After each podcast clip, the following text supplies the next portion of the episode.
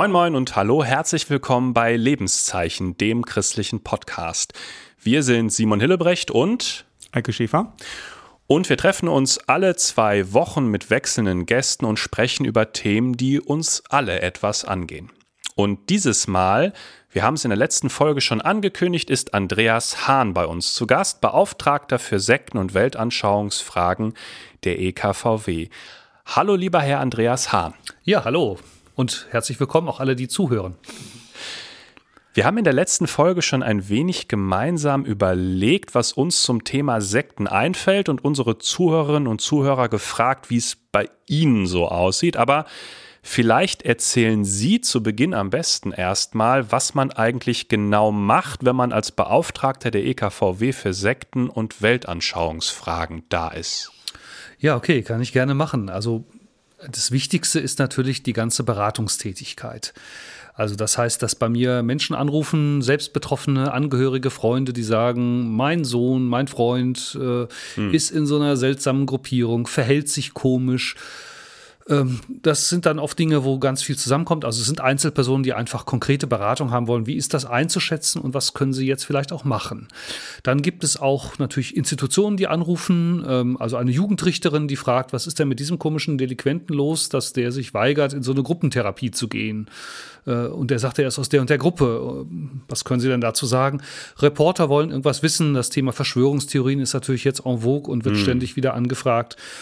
Ähm, und ja, letztlich ist es dann natürlich auch unsere Kirche, die immer wieder was wissen will, also wo es dann um Orientierung geht zu bestimmten Phänomenen, zu bestimmten Anbietern. Ähm, und wo man dann oder wo ich dann eben auch versuche zu gucken, wo kann ich da Beratungen konkret geben, wenn es um eine Orientierung in dieser religiösen Vielfalt geht. Äh, wie kann man Pluralismus ernst nehmen und trotzdem den evangelischen Glauben ver kündigen und beibehalten. Also Beratung ist ein ganz wichtiges Feld natürlich. Für die Beratung heißt es natürlich auch, ich muss ordentlich recherchieren, damit mhm. ich die entsprechenden Phänomene kennenlerne. Also nicht nur im Internet rumklicken, sondern da gehört, das ist natürlich jetzt in der Corona-Zeit ein bisschen schwierig, da gehört es auch Feldforschung sozusagen mhm. dazu, okay. wo man dann eben ähm, solche Dinge besucht. Ich melde mich in der Regel auch vorher an und dann gibt es oft auch Gesprächsmöglichkeiten, um und das einfach kennenzulernen. Sieht, Entschuldigung, was ich so dazwischen. Ja, wie sieht Feldforschung aus? Also Guten Tag, ich bin der Sektenbeauftragte der EKVW. Ich nehme jetzt mal an Ihrem Gottesdienst teil. ja, so, so, ähnlich. Also ich versuche dann vorher anzurufen oder per Mail sagen, ich würde gerne mal einfach mal gucken. Ähm, mhm. Manchmal liegt es dann daran, dass konkret einfach mal eine Anfrage kam und ich damit jetzt nicht viel anfangen konnte. Oder ich habe einfach etwas entdeckt und sage, ich möchte mal wissen, wo kommen die eigentlich mhm. her? Mhm. Ähm, und dann ergeben sich oft Möglichkeiten zum Gespräch. Wie ist die Reaktion, die Sie auf so eine Anfrage bekommen? Genau. Unterschiedlich. Das fühlen die sich wie ja. Tiere im Zoo dann in dem Moment? Ähm, oder gibt es auch, ja. Oder also, schon angegriffen von dem Anruf? Ja. Manche äh, also reagieren gar nicht, die habe ich dann per Mail angefragt und da mhm. passiert da nichts. Auch das ist natürlich ein Zeichen, ja, äh, wenn es um, um, solche Dinge geht.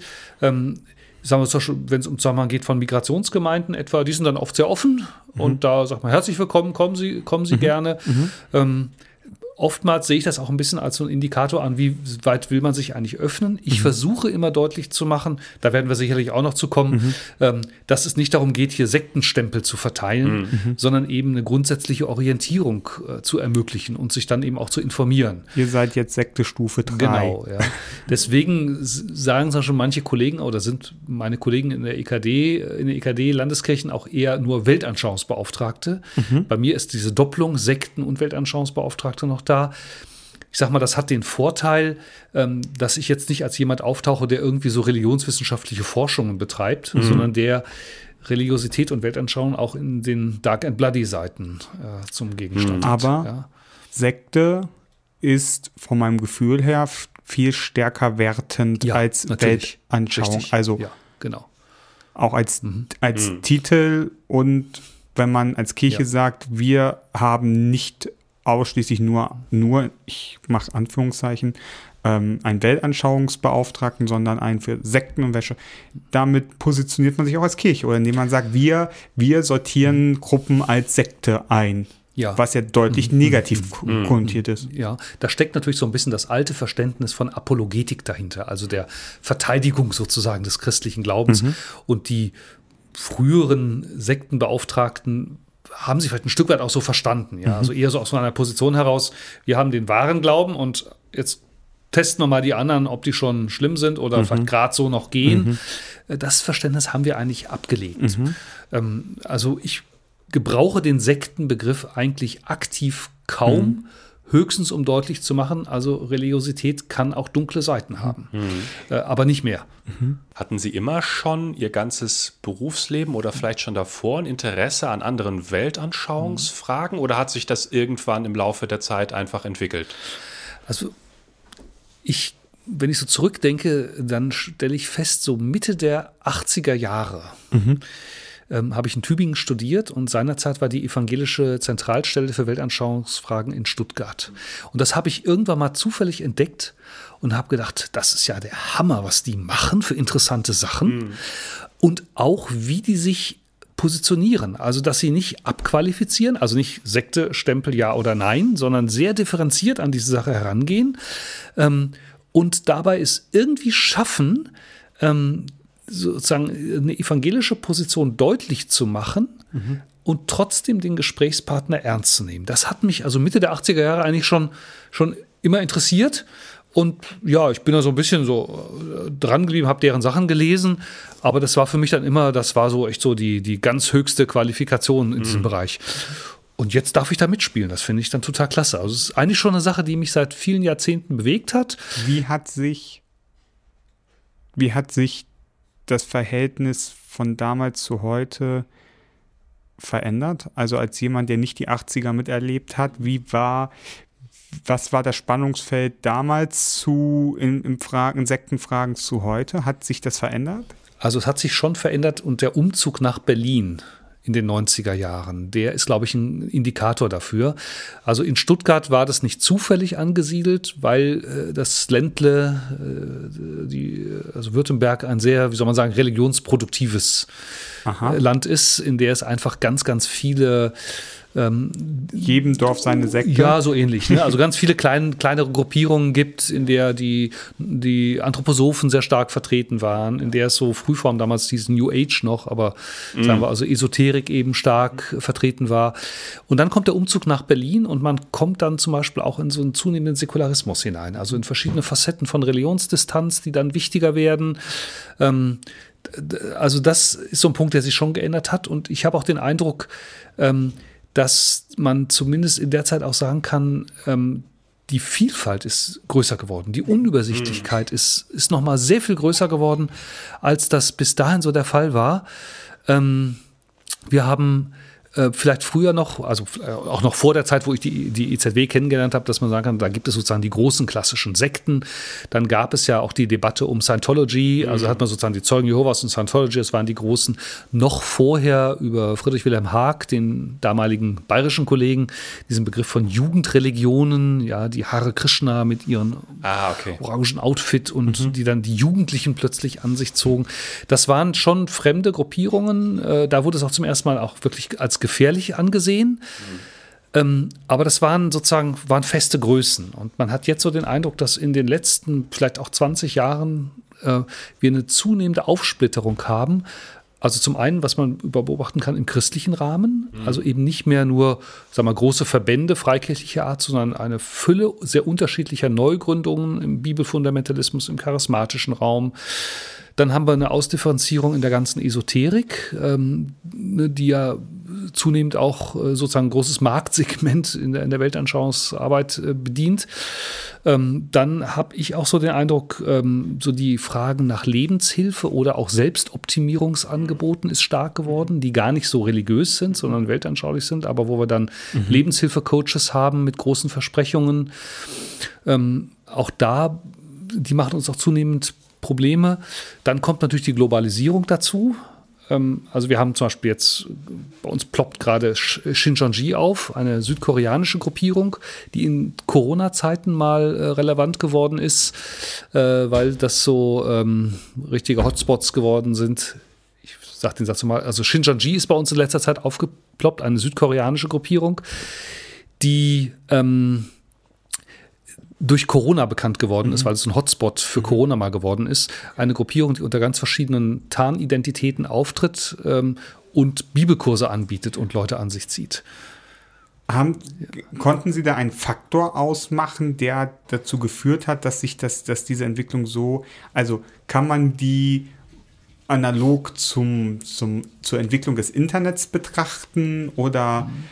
Weil die Globalisierung sowieso zugenommen hat? Also gibt, mhm. haben Sie da einen Faktor ausgemacht, der das so vorangetrieben hat, dass sich das mhm. immer wieder so aufsplittert? Mhm. Also ich würde sagen, das Phänomen von so gesellschaftlicher struktureller Pluralisierung mhm. und ähm, Abbau von Institutionen, das ist, glaube ich, so ein ganz wichtiges, ganz wichtiger Motor. Noch mehr als Globalisierung, habe ich so den Eindruck. Weil feste Institutionsgrößen an Bedeutung verloren haben, für, ist quasi dann so eine Suchbewegung entstanden oder? Das könnte ich mir gut vorstellen. Also das okay. gilt ja für alle Institutionen. Das mhm. sind ja nicht nur religiöse, das sind ja auch politische und, und dergleichen mehr, die mhm. einfach an Bedeutung verlieren. Das politische Spektrum splittet sich auf.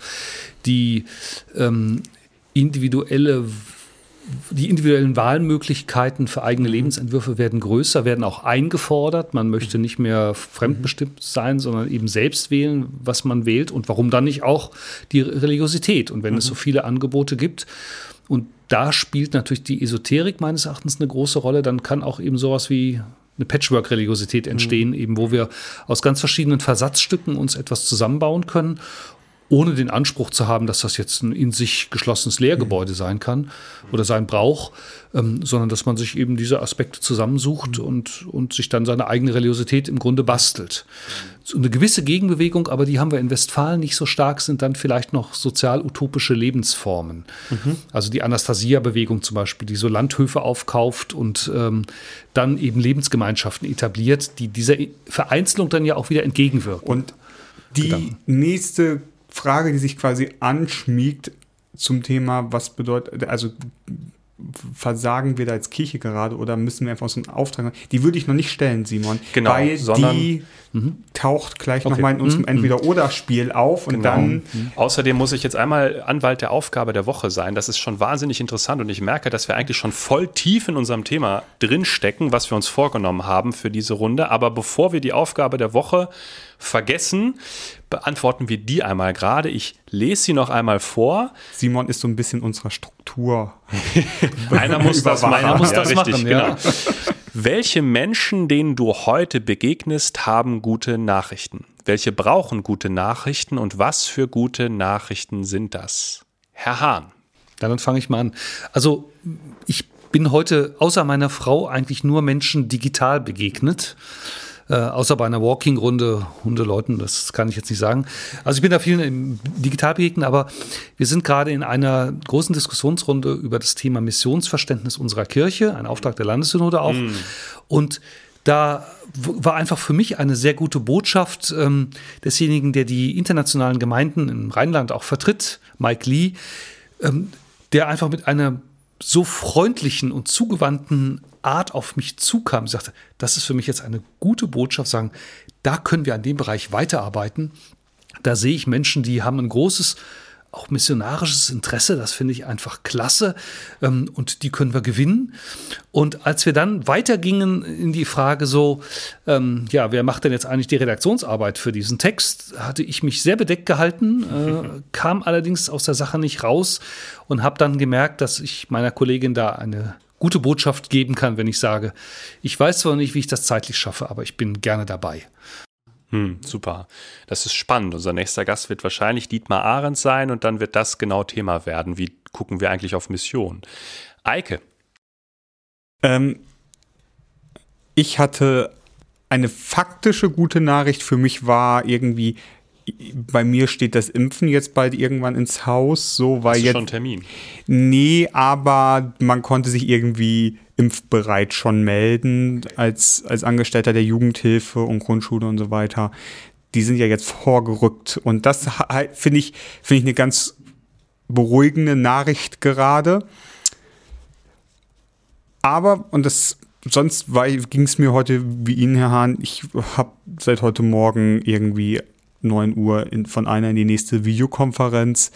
Ähm, Gab es heute so einen Moment Zeit, mit Abstand einen Kaffee mit jemandem zu trinken, so. Und das fand ich einfach mal wieder so ein persönlicher Austausch über was bewegt einen eigentlich gerade und einfach Gedanken austauschen. Das merkte ich, das war jetzt vielleicht keine faktische gute Nachricht, aber es war eine gute Nachricht für die Seele. Mhm. So. ähm, diese 20 mhm. Minuten ja. des, des, des Kaffeetrinkens und Plauschen und ein bisschen plaudern und so. Das, das war meine gute Nachricht heute am, am heutigen Tag. Genau. In der letzten Folge haben wir das Thema von heute schon, schon so ein bisschen angerissen. Ähm, wir haben es vor allem festgemacht an Corona-Leugnern und QAnon, also dieser, dieser großen mhm. Bewegung aus den mhm. USA. Und Eike hat eine ganz spannende Geschichte erzählt, an der wir festgestellt haben, dass auf einmal Sekten, wir benutzen jetzt einfach mal das mhm. böse Wort gerade in diesem Satz, scheinbar auch in unserem Leben auftauchen. Und das hätten wir haben wir beide einhellig gesagt, vorher eigentlich nicht gedacht. Und wir sind uns eigentlich auch sicher, dass wir es nicht wahr, dass wir es nicht nur nicht wahrgenommen haben, sondern dass anscheinend Sekten in unserer Welt oder unserer Gesellschaft zumindest scheinbar momentan einen großen Auftrieb haben. Die spannende erste Frage an Sie als Profi wäre, können Sie sich einen Reim drauf machen, warum das so ist? Oder liegen wir vielleicht doch falsch und es ist gar nicht so, sondern wir merken es jetzt gerade nur anders? Also möglicherweise trifft genau Letzteres zu. Also wenn man jetzt an das Aufploppen von Verschwörungstheorien, Verschwörungsideologien, Verschwörungsdenken, wenn wir das in den Blick nehmen, dann ist ja gar nicht klar, ob jetzt tatsächlich, ob tatsächlich mehr Menschen an solche Verschwörungen glauben oder nicht. Es gibt mir bekannt jedenfalls ganz wenige äh, empirische Untersuchungen zu diesem Phänomen, weil das auch so schwer fassbar ist. Wo fängt denn Verschwörungsdenken an und, und wo nicht? Ähm, was auf jeden Fall natürlich auffällt, sie treten in den Fokus der Öffentlichkeit. Mhm. und das ist uns in der Weltanschauungsarbeit ganz stark aufgefallen. Also als wir an unserer Orientierungshilfe gesessen haben, evangelische Orientierung inmitten weltanschaulicher Vielfalt, eine kleine Publikation für, für Kirchengemeinden, äh, die wir zu viert angegangen sind, äh, kam im Zusammenhang des Attentats von Hanau ähm, okay. das Thema Verschwörungstheorien bei uns auf. Und wir haben gesagt, das müssen Sie gerade noch mal skizzieren. Also ich glaube, ja, Hanau genau. ist uns gerade noch irgendwie im, im Begriff. Das ja, war ja auch gerade genau. das Gedenken. Aber in welchem Kontext sind ja. da Verschwörungstheorien? Also wir wissen von diesem Attentäter, dass er sehr stark eben im Grunde vollgepumpt war mit mit äh, rechtsradikalen und rassistischen Verschwörungstheorien, zu denen auch zum Beispiel die Reichsbürger gehören. Ja, zu denen man ja auch lange sagte, naja, das ist ein bisschen sonderliche Gruppierung, die haben ein seltsames Verständnis politischer Art, äh, bis dann ein Polizist auch mal erschossen wurde bei der äh, mhm. Stürmung einer Wohnung äh, und man plötzlich sagte, so, so ganz einfach ist das nicht. Und das ist natürlich jetzt im Zusammenhang der, der Corona-Leugner nochmal wieder stärker geworden und auch QAnon, da spielen sicherlich mehrere Faktoren mit eine Rolle und ich glaube, dass hier äh, gerade das Thema Internet natürlich ganz massiv mm, wichtig ist. Fall. Also wenn man die beiden Dinge nochmal auseinander nimmt, ja, dann würde man sagen, also ähm, bei den Corona-Leugnern und auch den Impfleugnern kommen sicherlich ganz verschiedene Motive zusammen. Mhm. Also wenn man sich die, die ähm, Querdenker-Demos anguckt, dann stellt man eben fest, äh, auf der einen Seite sind das wirklich sehr radikale Leute. Auf der anderen Seite kommen da auch einfach Impfskeptiker, sage ich mal, genau. mit rein, die sagen, ich werde hier gar nicht mehr gehört oder werde gleich in so eine Ecke gepackt. Es gibt dann Esoteriker, es gibt Yoga-Treibende, ähm, die über die esoterische Schiene möglicherweise daran gekommen sind. Und es gibt eben auch Rechtsradikale und Reichsbürger, die da mit dabei sind. Und die bilden eine ganz seltsame Mischung, sodass man vielleicht sagen kann, ähm, Leute, die schon vorher eine gewisse Offenheit für Verschwörungs Denken hatten, tauchen jetzt hier auf und kommen mit ohne dass sie sich gleich sozusagen einem großen, übergeordneten äh, Verschwörungskonstrukt anschließen müssen. Und das gilt natürlich für QAnon auch nochmal in besonderer mhm. Weise. Ja, das ist ja entstanden aus den USA, mhm. aus so ganz seltsamen äh, Internetportalen, mhm. 4chan, äh, wo dann eben ein Q behauptet hätte, er hätte Einblick daran, dass äh, Hillary Clinton zu einem ganz bestimmten Zeitpunkt verhaftet würde. Das ja, war genau. zwar nicht der Fall, ja. ähm, aber die Leute, die dies gerne gesehen hätten, haben das eben weiterverfolgt. Dann gab es diese Pizzagate-Geschichte, mhm. also dass in einer bestimmten Lokalität Kinder festgehalten würden, gefoltert würden, damit sie Angst kriegen äh, und äh, das Adrenochrom dann aus dem Blut äh, entnommen werden konnte für Verjüngungszwecke und absurde Sachen bis dahin, dass einer diese Pizzeria stürmte und noch nicht mal einen Keller feststellte. ähm, das hat alles nichts gemacht, ja. äh, weil es eben eine bestimmte politische Kultur vielleicht auch bediente ähm, und jetzt Leute in der Lage waren, da auch anzudocken und diese Geschichte weiterschreiben können. Also QAnon ist für mich so ein Beispiel dafür, wie so Verschwörungstheorien gar kein in sich geschlossenes Konstrukt sein müssen, sondern ähm, sozusagen eine, ein, eine Erzählung bilden, eine Verschwörungserzählung bilden, an die andere Leute andocken können und diese Verschwörung mit Seiten, äh, mit Prequels und Sequels sozusagen, ah, okay. wie, wie bei Filmen, einfach weiterschreiben können, sich da ganz unterschiedlich eben andocken können. Ja, und äh, Querdenker, Q, QAnon, ähm, das kann natürlich dann auch schon auch symbolisch eben ähm, eine enge Beziehung ein. Was ich jetzt die ganze Zeit schon festgestellt habe, vielleicht können Sie mal so Kriterien quasi mal sagen, mhm. Woran man festmachen kann, das ist eine Sekte. Okay. Mhm. Mhm. Und unterscheidet sich das zu mhm. Verschwörungstheoretikern quasi? Ah, okay. Mhm. So. Mhm. Und dann stelle ich meine ketzerische Frage. Okay. Ja. okay. okay. Äh, vielleicht drei, drei Punkte. Also erstens, mhm. wenn man so fragt, was ist eigentlich eine Sekte und was ist nicht eine Sekte, dann suggeriert man, als ob es da ein klares Schwarz-Weiß gäbe. Das ist natürlich der Hintergrund, wenn mich Menschen fragen, ist das nicht eine Sekte? Dann versuche ich immer irgendwie sozusagen die Frage umzukehren, was verstehen Sie denn eigentlich darunter? Und dann kommt man ganz gut ins Gespräch. Mhm. Dieser Sektenbegriff ist natürlich sehr alt, ja. Also früher hat man gesagt, ähm, Abspaltung von einer Mutterreligion mit kirchentrennender Sonderlehre, sagen wir es mal so abstrakt. Ja, das hat eigentlich kaum jemand interessiert, wenn er sich nicht für Religion interessiert. Ähm, wenn man heute von Sekten spricht, dann sagt man, das sind Leute, die sind böse, die, die gehen mit ihren Mitgliedern schlecht um und die mhm bringen Konflikte in unsere Gesellschaft mit rein. Es gab in den 90er Jahren eine vom Bundestag eingesetzte Enquete-Kommission, sogenannte, Psycho, sogenannte Sekten- und Psychogruppen hieß die. Und die haben auch im Grunde als Ergebnis gehabt, der Sektenbegriff ist untauglich, um das zu beschreiben. Denn wer, wer legt jetzt fest, was eine Sekte ist? Mhm. Die, die mehr sind oder die zuerst da waren? Also sind wir als Protestanten, eine katholische Sekte, sind wir als Christen eine jüdische Sekte und so weiter. Ja. Hm, das ja. macht wenig Sinn. Das kann man dann zwar sagen, aber was, was soll man mit diesem Begriff? Dann wird er unscharf. Mhm. Äh, wenn man dagegen jetzt einen eher sozusagen ethischen Sektenbegriff oder einen sozialen Sektenbegriff, sozialwissenschaftlichen Sektenbegriff äh, nimmt, dann würde man sagen, das sind eigentlich Gruppen, die konfliktträchtig sind. Mhm. Und dann sieht man schon, dann kann man da nicht klar schwarz-weiß sagen, sondern gibt es eine große Grauzone. Dann kann man nämlich versuchen, konfliktträchtige Merkmale ähm, aufzuführen, zu erkennen und sieht dann möglicherweise auch, dass es bei diesen konfliktträchtigen Merkmalen Unterschiede gibt. Also da gibt es vielleicht harmlose, ja, also der eine sagt, ich habe recht und du nicht. Bei mir ist die absolute Wahrheit, kann man sagen, ja, ist okay, kann jede Religion für sich sagen. Wenn die aber jetzt zum Beispiel gekoppelt wird mit Schwarz-Weiß-Denken, mit einer zunehmenden Abschottung nach außen und einer starken Bindung nach innen. Wenn dort äh, gewisse Geheim, eine gewisse Geheimwissenschaft oder so verborgene Wissensfragmente ausgeteilt werden, mhm. vielleicht durch Führungspersonen, die nicht kritisierbar sein dürfen, die vielleicht sogar zu einem Führung, Führerkult sozusagen ausgebaut werden. Mhm. Äh, wenn dann vielleicht noch so apokalyptische Dimensionen mit reinkommen, nahes Weltende bei, bei Christen oder, oder mhm. es, es, geht bald die Welt sowieso unter oder sowas, ja. Ähm, und äh, dann zusätzlich noch ähm, vielleicht dann eben Verschwörungsdenken dazukommt, die anderen sind alle böse und es dann eben zu zunehmenden Abhängigkeiten familiärer, sozialer und finanzieller, beruflicher und sonst wie Art gibt, dann merkt man eben von so ganz harmlosen Konflikten, gibt es eine, eine Linie zu wirklich schwierigen Konflikten. Mhm. Und deswegen sprechen wir manchmal von dem Phänomen Versektung, also wenn eine Gruppe immer stärker solche konfliktträchtigen und problematischeren konfliktträchtigen Merkmale anhäuft. Auch das erleben wir zum Beispiel, ja, bei, wegen bei christlichen Sondergruppen, ähm, die dann zunehmend einfach schwierig werden. Ivo Sasek, äh, organische Christusgemeinschaft ist so, so ein Beispiel. Oder der, das Problem der Entsektung, dass eben solche konfliktträchtigen Merkmale zunehmend abgebaut werden. Also beispielsweise bei der Neuapostolischen Kirche kann man das ja sehr deutlich sehen, ja, die tatsächlich auch konfliktträchtige Merkmale früher hatten und die jetzt ganz, ganz stark im Grunde abgebaut haben. Also das wäre jetzt im Grunde sozusagen die Frage, wie geht man damit um? Ab wo setze ich jetzt den Stempel? Und dann merkt man, glaube ich, schon, das ist schwierig, das kann man gar nicht so sagen. Mhm. Ja, deswegen sagen wir manchmal so, es gibt sektiererische Züge oder es gibt das Phänomen von Versektung, Entsektung, aber immer eher in so einem komparativen Sinn, also so Steigerungssinne, aber nie in einem absoluten okay. Sinne.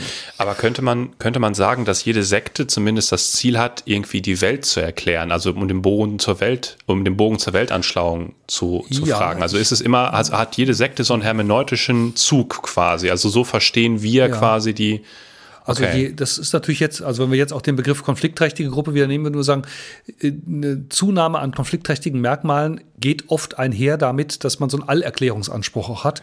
Und dann kämen wir in der Tat jetzt eben zu den Verschwörungstheorien. Mhm die natürlich auch mehr oder weniger beanspruchen, äh, wir können die Welt erklären, zum Beispiel der Gestalt, es gibt keine Zufälligkeiten, keine Unglücke oder sowas, sondern alles ist gesteuert. Das ist ja das, ja. das Geheimnis von Verschwörungstheorien, ja, dass eine kleine verborgene Clique im Hintergrund die Fäden zieht. Mhm. Ähm, fast immer eigentlich mit dem Anspruch, wir wollen die Weltmacht an uns mhm. reichen, reißen, ja wir ziehen die, die Weltherrschaft an uns ähm, und, die und diejenigen, die diese Verschwörungstheorien eben verbreiten, meinen, sie haben es jetzt aus irgendeinem Grund erkannt und die anderen sind eben noch die unwissenden Massen, die wir überzeugen müssen. Und das geht natürlich einher mit den, mit den Querdenker-Demos. Auch hm. da, wie gesagt, nochmal, das gilt nicht für alle, aber da gibt es natürlich auch einen guten Prozentsatz von Menschen, die mitgehen und denken, also die Pharmaindustrie, Bill Gates oder wer auch immer, will im Grunde hier die Weltherrschaft an uns, an sich reißen ähm, und verbreitet deswegen Corona oder auch das Gerücht von Corona. Mhm. Denn hier ist nämlich nochmal ein interessanter Aspekt bei den Verschwörungstheorien dabei und das gilt möglicherweise auch für sektiererische Gruppierungen. Ähm, man braucht gar kein geschlossenes Weltbild. Also mhm. wir stellen fest, Menschen, die eine hohe Affinität zu Verschwörungsdenken haben, also in der Psychologie, bei Pia Lamberti aus, aus Mainz etwa, spricht man von Verschwörungsmentalität. Sagen Menschen, die also einen hohen Anteil an Verschwörungsmentalität haben und hohe Werte für den Marker Verschwörungsmentalität zeigen, die glauben möglicherweise an völlig widersprüchliche ähm, Inhalte. Also die können zum Beispiel gleichzeitig sagen, ähm, Bill Gates möchte die Überbevölkerung, die Bevölkerung ausrotten durch Corona und sagen zugleich, Corona ist nicht schlimmer als eine Grippe. Ja, äh, und das wird uns nur suggeriert, um unsere Menschenrechte zu beschneiden. Mhm. Das ist überhaupt kein Problem, das in einzusetzen. Ähm, Hauptsache das Thema Corona-Maßnahmen stimmt. Mhm. Das ist irgendwie verrückt, aber ähm, das stellt man eben fest, ja. Was macht denn Verschwörungstheorien und oder Sekten oder alternative kleine Weltanschauungen jetzt gerade in dieser Zeit so attraktiv, dass die das gesellschaftliche Forum, müsste man ja schon fast sagen, bekommen, das sie gerade haben. Also es wird ja an allen Ecken und Enden darüber berichtet und scheinbar, so haben wir festgestellt, rückt es auch an uns, die wir uns nicht sehr verändert haben, wahrscheinlich näher heran. Also mein Eindruck ist, es ist eine ganze Reihe im Grunde so psychologischer Momente. Ja? Also sie liefern eine Welterklärung, mhm. da wo man in dieser Komplexität unsicher ist. Es ist nicht unbedingt eine Reduktion von Komplexität, wie man dann manchmal sagt. Ja, die Komplexität bleibt, aber sie wird handhabbar. Und das, glaube ich, ist vielleicht der, das wichtigste Motiv. Ähm, eine äh, Verschwörungstheorie setzt einen Menschen, äh, macht einen handlungsmächtig. Hm. Ich bin nicht mehr ohnmächtig diesen okay. Dingen ausgesetzt. Ja, ich gucke jeden Tag in die Zeitung, wie sind denn jetzt wieder die Inzidenzen? Okay, Ach ja. du liebe Zeit, und da sind wieder irgendwelche komischen Partys gewesen und deswegen ploppt das jetzt wieder auf. Ich bin da eigentlich ohnmächtig, sondern ich habe es jetzt geblickt, was Sache ist, und ich werde dann in Handlung, ich, ich werde Handlungs, zu Handlungen ermächtigt. Das und, heißt, wenn ich das richtig jetzt reduziere mhm. quasi, ist der entscheidende Faktor Angst. Angst weiß ich gar nicht unbedingt, ob das Oder Unsicherheit. Hilflosigkeit, Ohnmacht. Okay. Mhm. Ich glaube eher Ohnmachtsgefühle, ja. Und das ist natürlich ein Zeichen unserer komplexen Welt. Also man sagt, boah, also die Politiker entscheiden jetzt, jetzt sitzen die da rum den ganzen Tag gestern und sprechen so lange. Und dann sitzen wir da und sagen, warum dürfen die Friseure aufmachen, aber die, die Museen nicht? Mhm. Und ja. warum gelingt es uns mhm. als Kirche und als Staat nicht darauf Antworten so zu formulieren? Also mhm. haben da weltanschauliche Gruppierungen oder Sekten mhm. uns methodisch mhm. was voraus? Oder, also, das mhm. klingt jetzt mhm. schwierig. Ich kann es mal versuchen zu beantworten. Also, es ist natürlich immer so, wir können von diesen sektiererischen Gruppierungen, von diesen konfliktträchtigen Gruppierungen auch etwas lernen. Äh, zum Beispiel das Thema Eindeutigkeit, mhm. äh, wo wir oft dann doch manchmal sehr auch im Nebulösen bleiben, mhm. weil Menschen oft eindeutige Antworten haben wollen. Wir müssten dann vielleicht stärker kommunizieren oder immer mit bedenken, selbst wenn wir versuchen eindeutiger uns mal festzulegen, es können das nur vorläufige Antworten sein. Der vorhin ja schon mal angeklingende Unterschied zwischen Sekten in Anführungsstrichen und Kirchen ist vielleicht der, ähm, dass man meines Erachtens bei uns Nähe und Distanz zu dem, was Glaube und Gemeinschaft ausmacht, viel stärker selber wählen kann als in diesen konfliktträchtigen Gruppierungen. Mhm, das ist richtig. Ja? Mhm. Und das finde ich etwas Wichtiges. Und ich glaube, dass wir gerade durch ökumenische Gespräche gelernt haben, ähm, Wahrheit, auch religiöse Wahrheit, auch mhm. christliche Wahrheit, gibt es nicht nur bei uns, kann es auch woanders geben. Und wenn das gewahrt bleibt, ich glaube, dann haben wir immer noch äh, einen Unterschied ähm, zu diesen Gruppierungen. Aber wir wissen natürlich, es gibt Menschen, die brauchen klarere Antworten, als sie die oft okay. bei uns finden. Das ist gerade der ja, Moment, an den ich mich, äh, an, mhm. äh, ich mich erinnert habe. Ich war lange in der Freikirche, die mhm. ich nicht als Sekte bezeichnen würde, ja. aber ich kann mich immer noch daran erinnern, wenn da die Frage nach dem Sinn des Lebens aufgekommen ist, dann war die Antwort mhm. vom Pastor ganz einfach. Mhm. Ja, du musst Jesus Christus dein Leben mhm, übergeben genau. ja. und ab da wird das alles, mhm, alles laufen. Aber wenn jetzt ein Mensch mit der gleichen Frage zu mir als evangelischem Pfarrer kommen würde, dann würde ich wahrscheinlich sagen, boah, das ist eine gute Frage ja. und wir müssen mhm. mal gemeinsam auf die Suche gehen, mhm. was für dich der Sinn deines Lebens mhm. sein mhm. kann.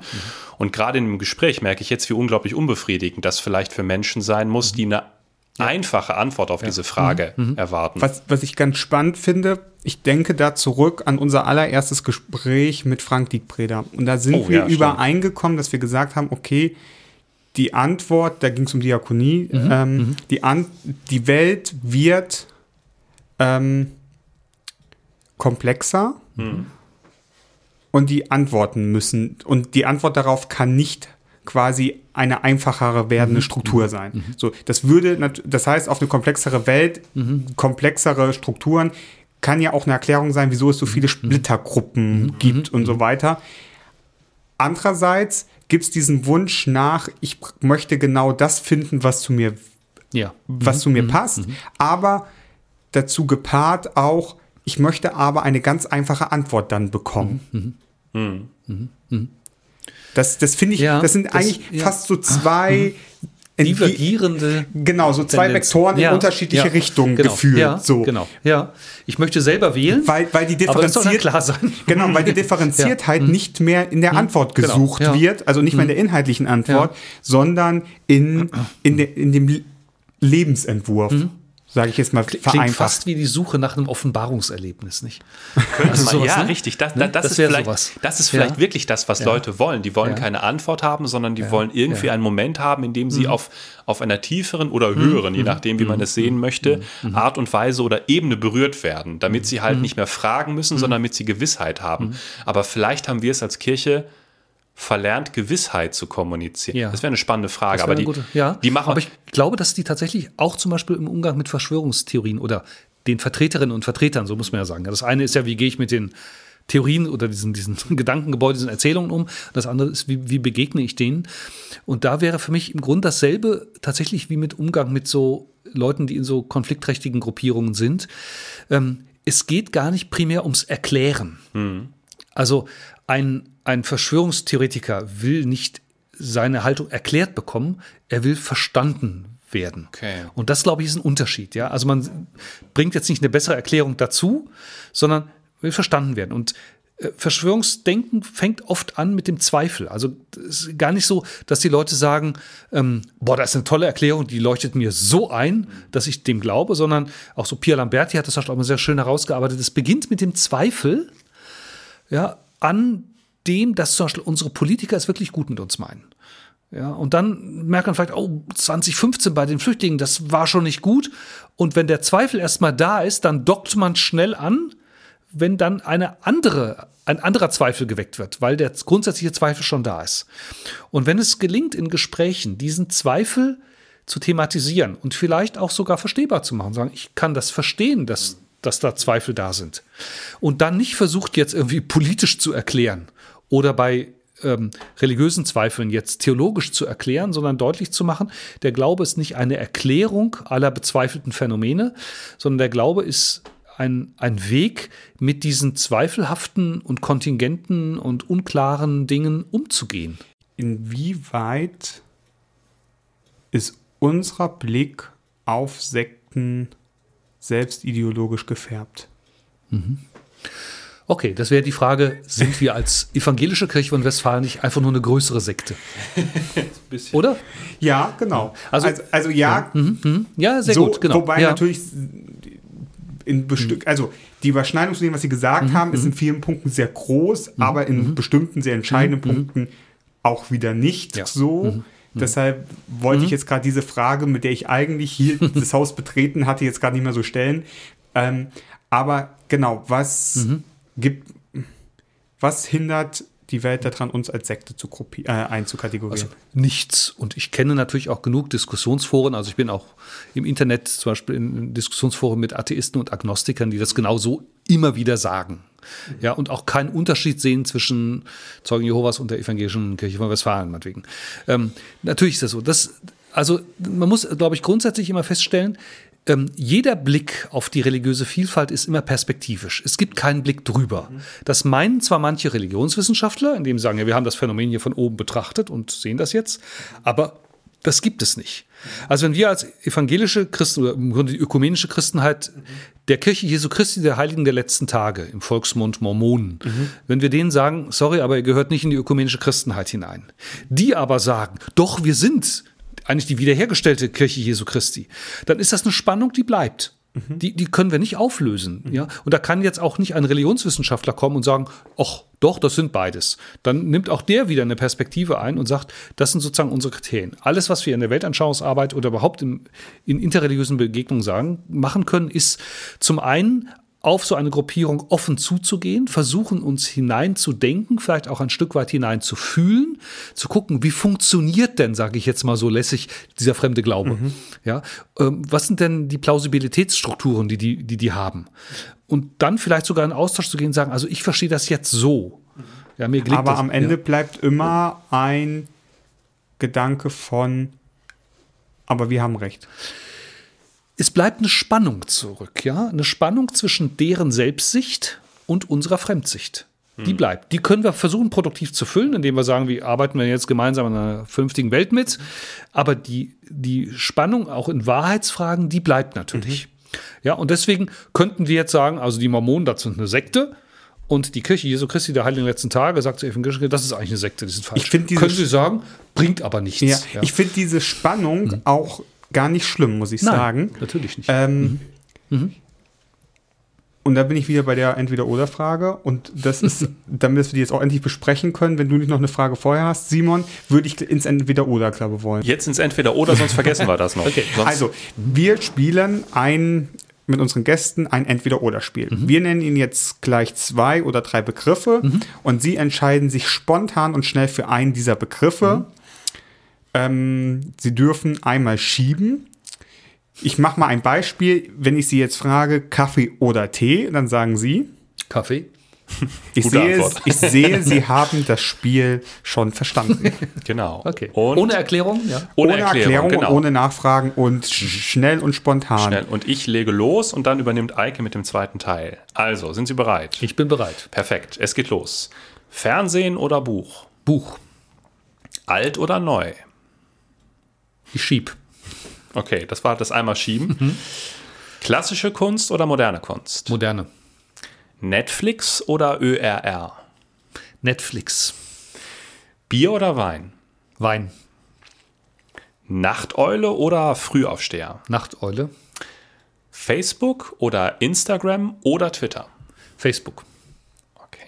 Apple oder Microsoft? Microsoft. In Klammern früher Apple. Früher Klammer Apple, zu. okay. Retten oder erkennen? Erkennen. Gewaschen oder erleuchtet? Gewaschen. Auto oder Fahrrad? Fahrrad. Anerkennung oder Schutz? Anerkennung. Harry Potter oder Herr der Ringe? Herr der Ringe. Weihnachten oder Ostern? Ostern. Als Kinder oder als Erwachsener? Als Erwachsener. Träumer oder Realist? Realist.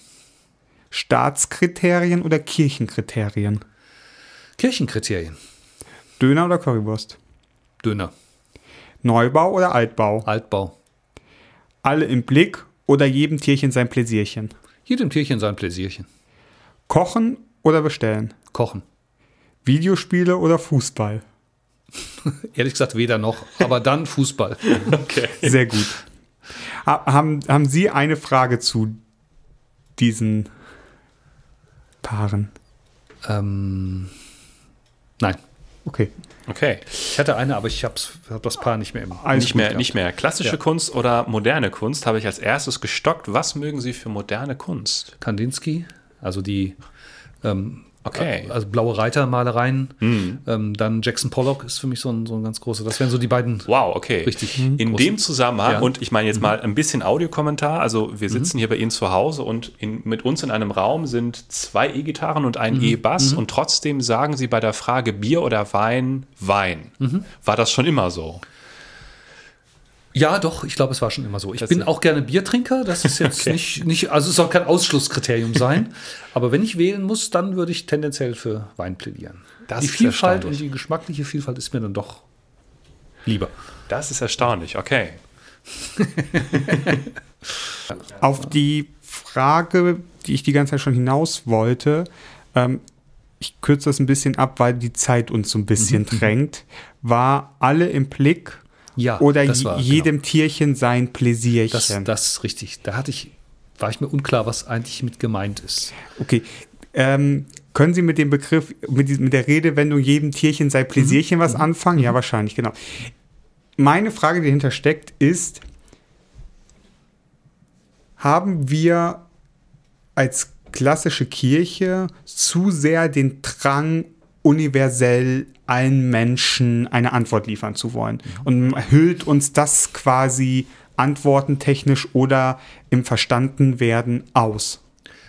Ja, ich glaube schon. Wir bieten für alle, also bleiben wir bei Wein oder Bier, ja. Mhm. Wir sagen, hier gibt's, hier gibt's einen Rotwein. Ja, und dann gibt es Leute, die sagen, ich mag aber lieber Weißwein. Und andere sagen, ich mag aber nicht, der ist mir zu süß, der ist mir zu trocken, zu schwer äh, der ist im Abgang zu äh, und so weiter. Ja? Bei Whisky noch schlimmer. Ja, stimmt. Wir bieten eins an und jeder sagt dann, na gut, dann nehme ich das halt. Ähm, und ich glaube, man sollte in dieser Richtung etwas differenzierter ja, anbieten. Mein Eindruck ist eher, dass wir, also, dass wir im Bundesverband der Getränkeliebhaber die sind, die sagen, ach, du magst kein Rotwein, komm, dann nimm doch hier den Weißwein. Ach, du magst auch kein, gar keinen Wein, dann nimm doch das Bier. Mhm. Ach, du magst überhaupt gar kein mhm. Bier, dann nimm doch hier das Wasser. Du magst mhm. kein Wasser, dann komm. So, und irgendwann ist nicht mehr klar, für welches Getränk wir eigentlich stehen. Verstehen Sie, worauf ich hinaus okay. möchte, so ja. ein bisschen? Also von, und, und, das ja. und das dachte mhm. ich nochmal, das befriedigen vielleicht so ein bisschen auch so weltanschauliche mhm. Gruppen, ja. weil, weil mhm. sie sagen, okay, wenn du Rotwein magst, dann bist du hier richtig. Du magst keinen Rotwein, dann Tschüss. Dann tschüss. Ich habe es jetzt eher auf die Strukturen bezogen. Mhm, ja, okay. Also, ähm, wenn ich mich jetzt auf eine Gemeindestelle mhm. bewerbe, also das ist vielleicht mittlerweile auch anders geworden, dann würde man fragen, also, wie ist das morgens um 10 Uhr Gottesdienst? Ach, Sie wollen den abschaffen? Und, oder vielleicht Alternativen anbieten? Schwierig. Mhm. Frauenhilfe, Mittwoch alle zwei Wochen? Da hätten Sie andere Angebote für Frauen? Hm, wird schwierig. Konfirmandenunterricht, ja, wir machen den wöchentlich. Was haben Sie dann da wieder für neue Ideen? Und, also, hm, wir okay. haben, ich meinte es eher von, von, den, von den strukturellen Angeboten unserer Kirche her. Ähm, und da fände ich es besser, wenn wir da ein Stück weit stärker auf die Einzelheiten gucken würden. Und ich muss sagen, ich habe mich auch von der Idee verabschiedet, dass ich für alle da sein könnte. Mhm. Ja, also ich habe ja neuneinhalb Jahre lang als Religionslehrer auch gearbeitet und da war das auch so. Da wusste ich auch, da gibt es Klassen und da gibt es Schüler, mhm. die mögen mich nicht und ich mag andere auch nicht. Es muss nicht unbedingt gegenseitig sein. Da gibt es Eltern, boah, mit denen habe ich echt Schwierigkeiten und die haben mit mir Schwierigkeiten. Ich muss nicht für alle, für jeden gleich sein, ja. Und dann haben die vielleicht mich jetzt, die Schüler mich jetzt meinetwegen zwei Jahre als Religionslehrer und dann kriegen die jemand anderen. Das fand ich irgendwie klasse. Mhm. Und diese Vielfalt würde ich mir zum Beispiel für unsere Kirche tatsächlich auch noch mal stärker wünschen. Gerade als große, als großer Anbieter haben wir viel mehr Möglichkeiten als, ich sage jetzt mal, so eine, so eine christliche Kleinstneugründung, die aus fünf Familien hervorgegangen sind, die vielleicht aus demselben Milieu, aus derselben Alterskohorte, im selben Familienstand und so weiter hervorgegangen sind. Also da gibt es viel mehr Homogenität. Wir haben diese Chance. Wobei Chancen. es vielleicht diesen fünf Familien halt ein die gemeinsam ein klareres Bild von ähm, mhm. erkannt werden vermitteln, mhm, mhm, äh, mhm. schaffen zu vermitteln, ja, ja. als wir die ja. versuchen, mhm. allen gleichermaßen mit der Gießkanne das erkannt werden ja, ja, zeigen zu das, wollen. Das ist so, richtig. Und mhm. da mhm. frage ich mich, und dann sind wir nämlich wieder bei, diesen, bei dieser mhm. überkomplexen Welt und. Antworten und so weiter. Vielleicht passt, also, und das ich bin, ich bin erstmal überzeugt von der, von, von der Botschaft unserer Kirche. So. Aber ich frage mich, gelingt es uns noch, unsere Botschaft, ich glaube, dass unsere Botschaft, wir sie jetzt im Moment als universal verkaufen und in die Welt mhm, mhm, mhm. pumpen. Und ich frage mich, müssen wir anfangen, komplexer unsere Botschaft quasi punktueller zu mhm. positionieren? Wird das so deutlich, was ich, was ich sagen möchte? Schon, äh, schon grob, Herr Pastor ja. und Herr Pastor. ja. ja. Also wir, wir arbeiten ja ich, meine Stelle ist ja zugeordnet dem Institut für Gemeindeentwicklung und missionarische mhm. Dienste. Und das ist natürlich im Grunde genau unser Arbeitsfeld. Wie schaffen wir es, äh, nicht nur die ohnehin immer schon dabei seienden traditionellen Gruppierungen äh, in unserer Kirche zu bedienen, sondern auch darüber hinaus solche Zielgruppen zu erschließen, die vielleicht aus einem ganz anderen Milieu stammen. Aber nicht so, dass wir es einfach nur sagen, ach kommt doch auch, wir machen auch was für euch. Mhm. Ja, wir bieten ein biblisches Whisky-Tasting an. Mhm. Um deutlich zu machen, ja. Glaube hat etwas mit Genuss zu tun. Mhm. Da gibt es Milieus, also der, der Performer und der Expeditiven, so in diesen, mhm. diesen sozialen Milieus, ja. Mhm. Könnte man die nicht einladen, wenn jemand äh, jedenfalls Kontakt dazu hat, um ihn nicht nur deutlich zu machen, das machen wir auch, das wäre zu wenig, sondern um darin deutlich zu machen, das hat etwas für uns mit einem genussvollen Glauben mhm. zu tun. Und wir versuchen die Botschaft von einem Gott, der für uns ein gutes Leben möchte mhm. und der eigentlich selbst alles dafür tut, dass wir gut leben können, den möchten wir auch in so eine Kultur implementieren. Und das schaffen wir nicht, indem wir äh, bei den Damen vielleicht Frauenhilfsangebote machen. Das ist ein anderes Milieu und das müssen wir, glaube ich, unterscheiden. Mhm welcher Faktor sp spielt der Ort in, bei, bei weltanschaulichen oder der Ort? Der Ort im Sinne von, welche Bedeutung hat für den Bestand einer freikirchlichen Gemeinde zum mhm. Beispiel der Ort, an dem sie ist? Also mhm. ist das. Wir versuchen, wir, ja, also wir versuchen, indem wir auch Kirchen Kirchenkreise und Kirchengemeinde auf ganz Deutschland abgedeckt haben, ja. an mhm. allen mhm. Orten in Deutschland ah, die gleiche okay. Botschaft ja. zu, mhm. mhm. zu propagieren und alle Gemeinden versuchen irgendwie die Menschen alle zu erreichen, die in ihrem Stadtteil sind und so weiter. Mhm, genau. Und mhm. ähm, ist das die Komplexität, die, die wir brauchen? Also dieses Parochialprinzip, ja, dass sozusagen hm. ganz Deutschland aufgeteilt wird in ich, unterschiedliche ich, ja, ich das, ich Bezirke. Find, ja, die Dinge. Das hat einen Vorteil, ja. Es geht niemand verloren. Also ich ziehe um und ich bin automatisch schon gemeldet. Hm. Aber entspricht das ja, aber geht unserer wirklich Lebenswirklichkeit? Nee, geht wirklich ja. niemand verloren oder gehen uns die Menschen inhaltlich verloren? Ja, das glaube ich schon, weil die Lebenswirklichkeit viel differenzierter ist. Hm. Ja, also wir wohnen hier gehen wir zur nächsten Kirche. Es ist schön, wenn es das Angebot mhm. gibt, dass man, sagen wir, fußläufig eine, genau. ein Kirchengebäude erreichen kann, um Gottesdienste zu mhm. feiern. Die Frage wäre, wie viel brauchen wir dazu noch? Können wir das über uns leisten, aber brauchen wir das auch?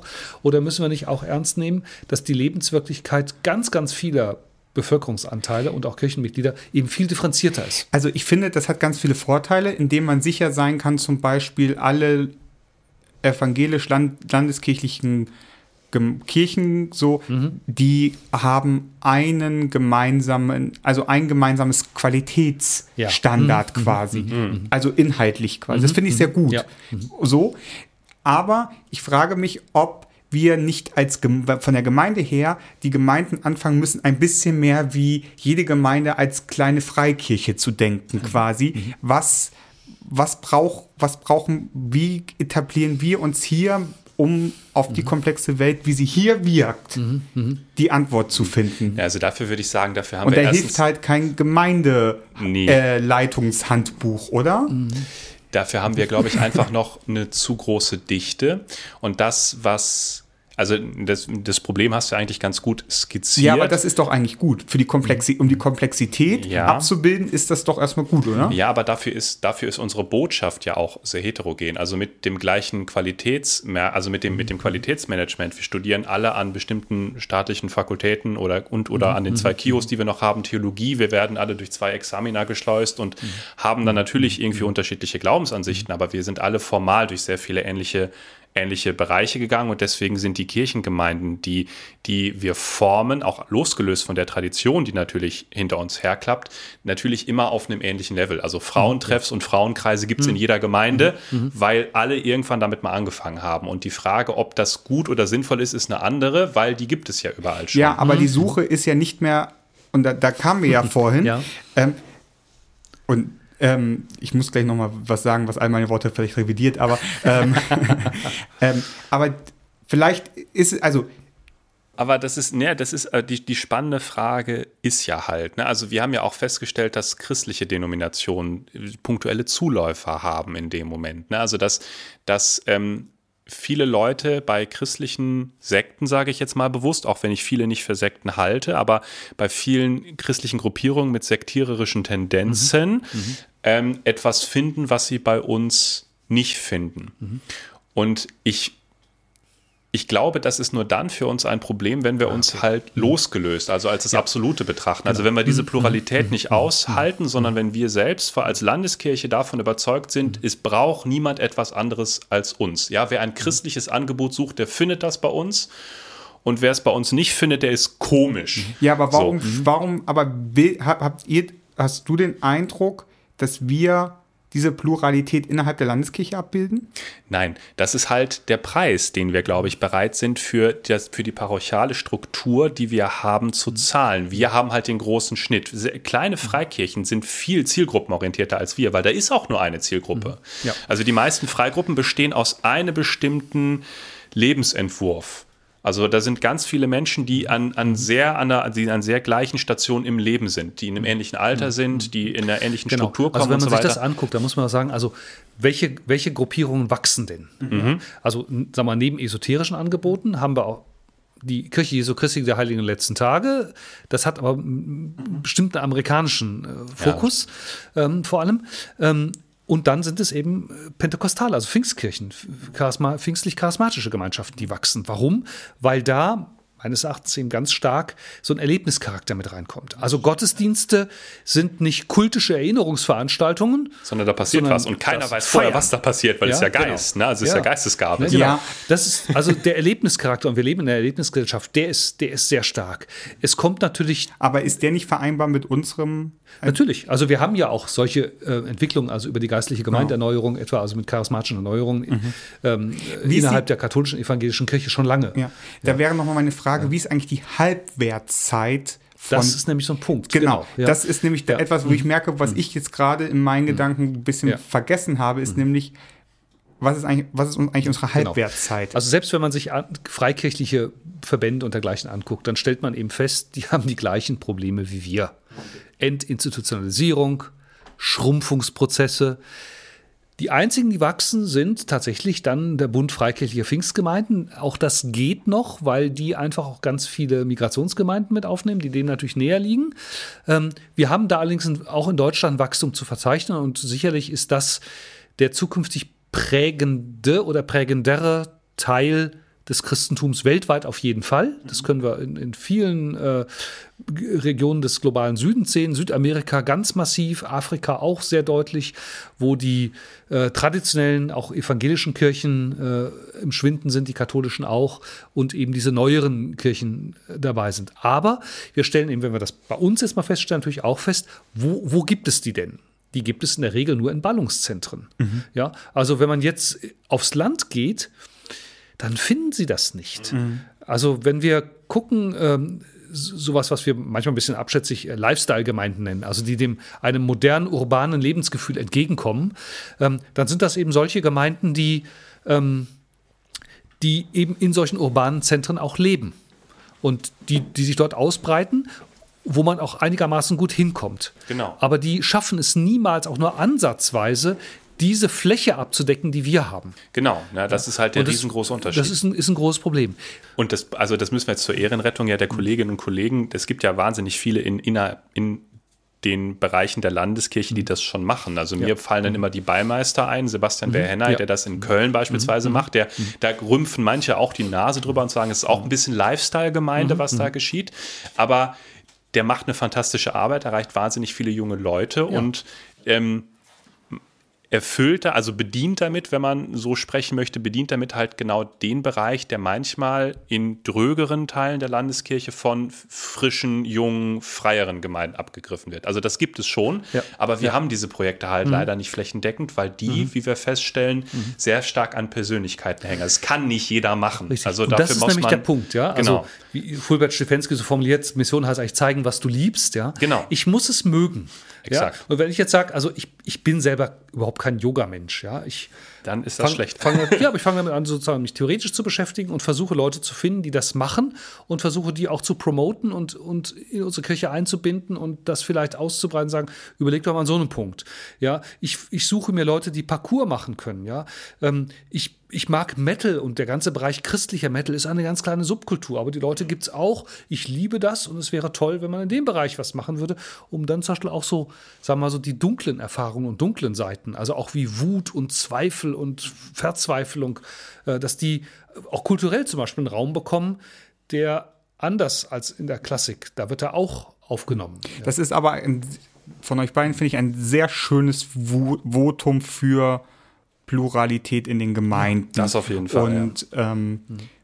und, den, und dass man denen ein, dass man denen zusprechen kann, sowohl denen, die vielleicht einen abschätzigen oder trögen Blick haben, als auch die, die eine Lifestyle-Gemeinde quasi mhm. alles unter dem Dach einer Landeskirche machen, sagen, ja, und, es, und da, genau das, wie ihr seid, ist okay, weil mhm.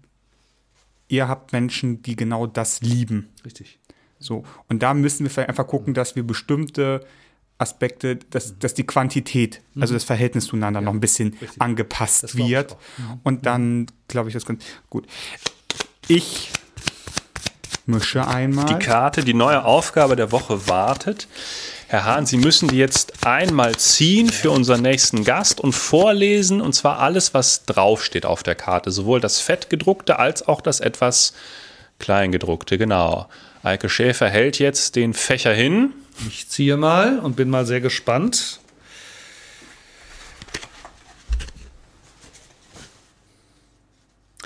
Wird den Menschen in deiner Region etwas Bestimmtes nachgesagt?